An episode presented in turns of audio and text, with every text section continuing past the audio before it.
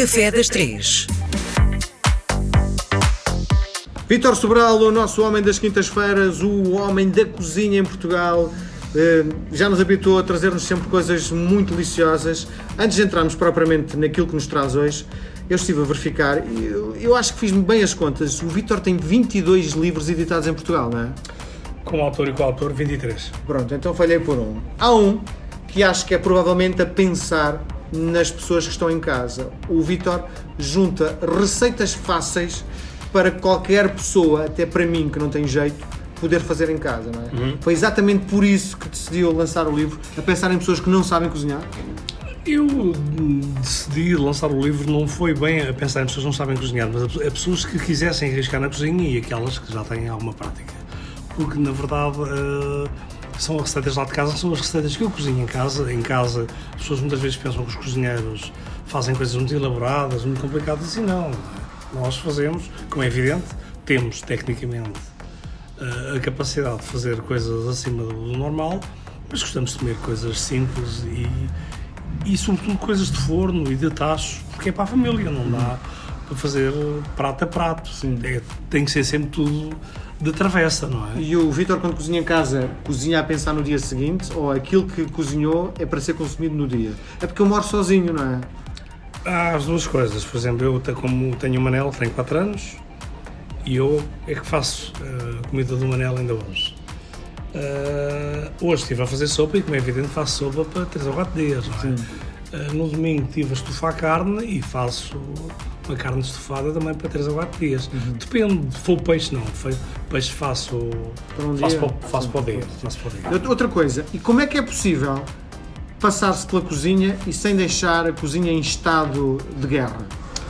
é ir sempre lavando e colocando ou na máquina de, de, de- de lavar louça ou na, na- em cima da pia e estar sempre a lavar, porque se deixar acumular a louça é terrível.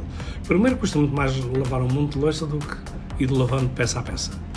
E depois dá um ar de, de guerra dentro daquela cozinha terrível.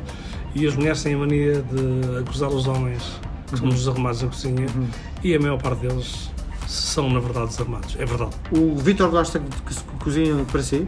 É lógico, gosto. Muito bem. E o que é que nos traz hoje? Hoje traço um, trago um clássico dos doces de- individuais portugueses, que é o pastel de feijão. Fala-se muito de pastel de nata, mas o pastel de feijão também é uma coisa Sim.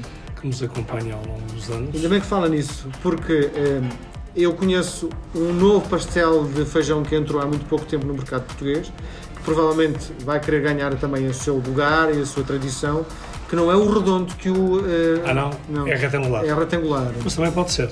Também pode ser. Também, também pode ser. E o pastel de feijão acho que é uma, uma coisa muito nossa. Para quem gosta, sobretudo, de ovos, é uma excelente, um excelente doce para, para meio da tarde e que acompanha um café na perfeição. Inclusive eu dou, dou uma dica que é quem gostar bastante de café, um, um, um pastel de feijão acompanhado com um café sem açúcar é perfeito. Sim. Do ponto de vista da execução, é algo difícil ou fácil de fazer? É difícil. É melhor ir a uma pastelaria boa, que se conhece, ou uma, uma padaria que também tenha doces, porque para fazer em casa não é, não é fácil. É, na sua perspectiva, o doce que marca a cultura portuguesa? Porque há a guerra entre o pastel de feijão e o pastel de nata. Não, não marca, mas eh, eu, eu tenho muita dificuldade em tudo o que seja totalitário, não é? Um quilo é um quilo e um litro é um litro. O resto é tudo muito discutível.